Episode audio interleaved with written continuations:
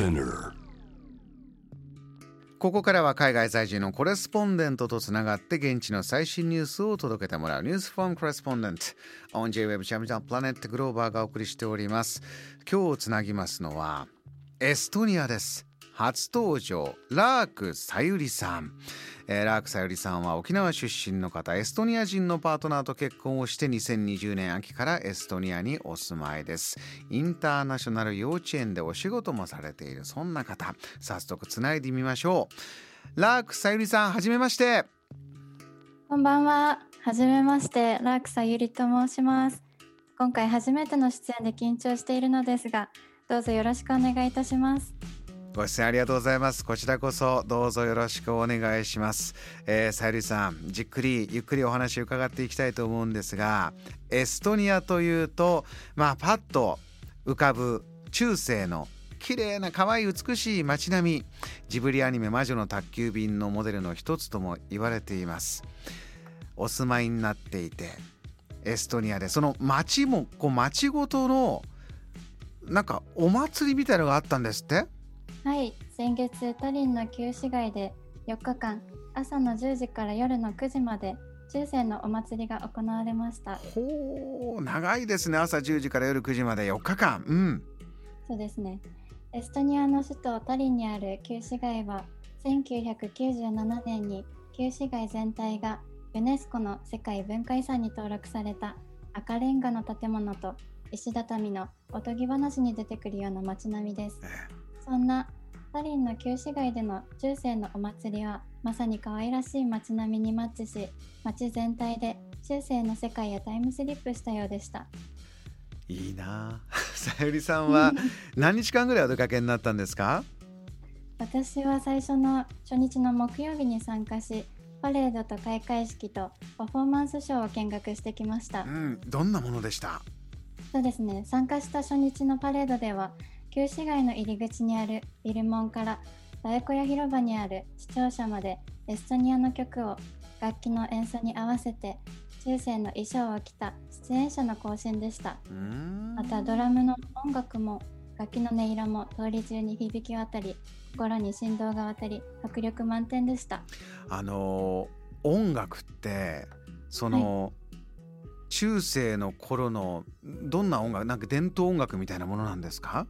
そうですね。伝統音楽のようなものです。へえドラムがあって楽器というのはどんな楽器なんです？楽器はですねエストニアならではのちょっと伝えにくい。あそれも民族楽器が。そうですね民族楽器。ウォンウォンウなォンっていうな音が鳴る楽楽器があるんですけど。ああいいですね。お洋服これ衣装はどんなものなんですか？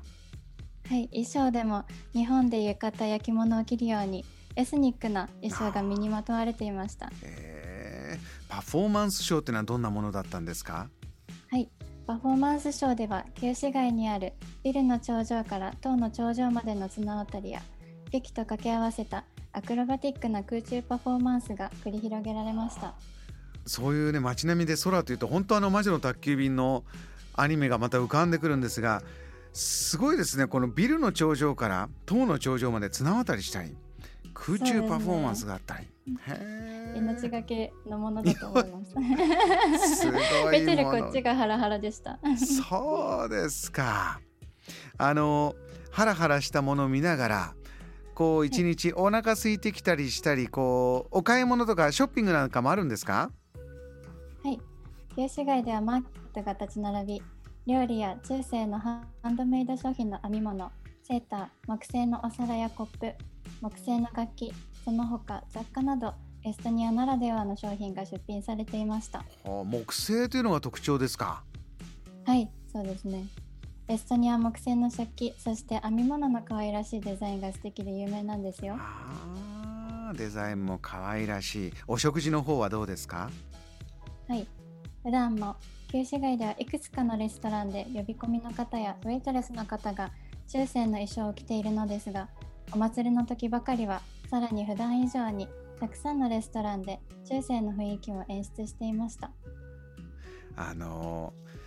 わらわた我々からするとねあなもう体験したいなとお話がぎっしりなんですがさゆりさんはこういうまあお祭り今回はねお祭りですけど普段の暮らし生活からずっとこうしてきていて2020年秋頃からお住まいになっていて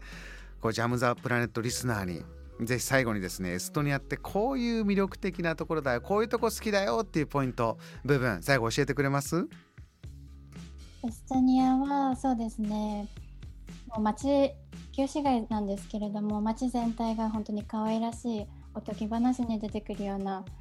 街あ街となっていてで、えーと、この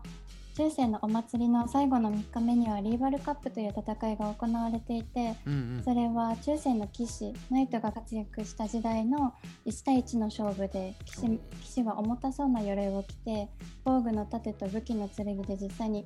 戦いの勝敗を決めていました。そのような祭りにもその一部にそういうリーバルカップっていうのが行われていて面白かったです。こういった歴史もずっと、えー、体験できるようなこういったものがねね4日間あったということです。またあのラークさんぜひ、えー、日常のニューストピックも教えていただきたいと思います。今夜お忙しい中、えー、たっぷりお話しいただきました。初登場ありがとうございましたこちらこそありがとうございました。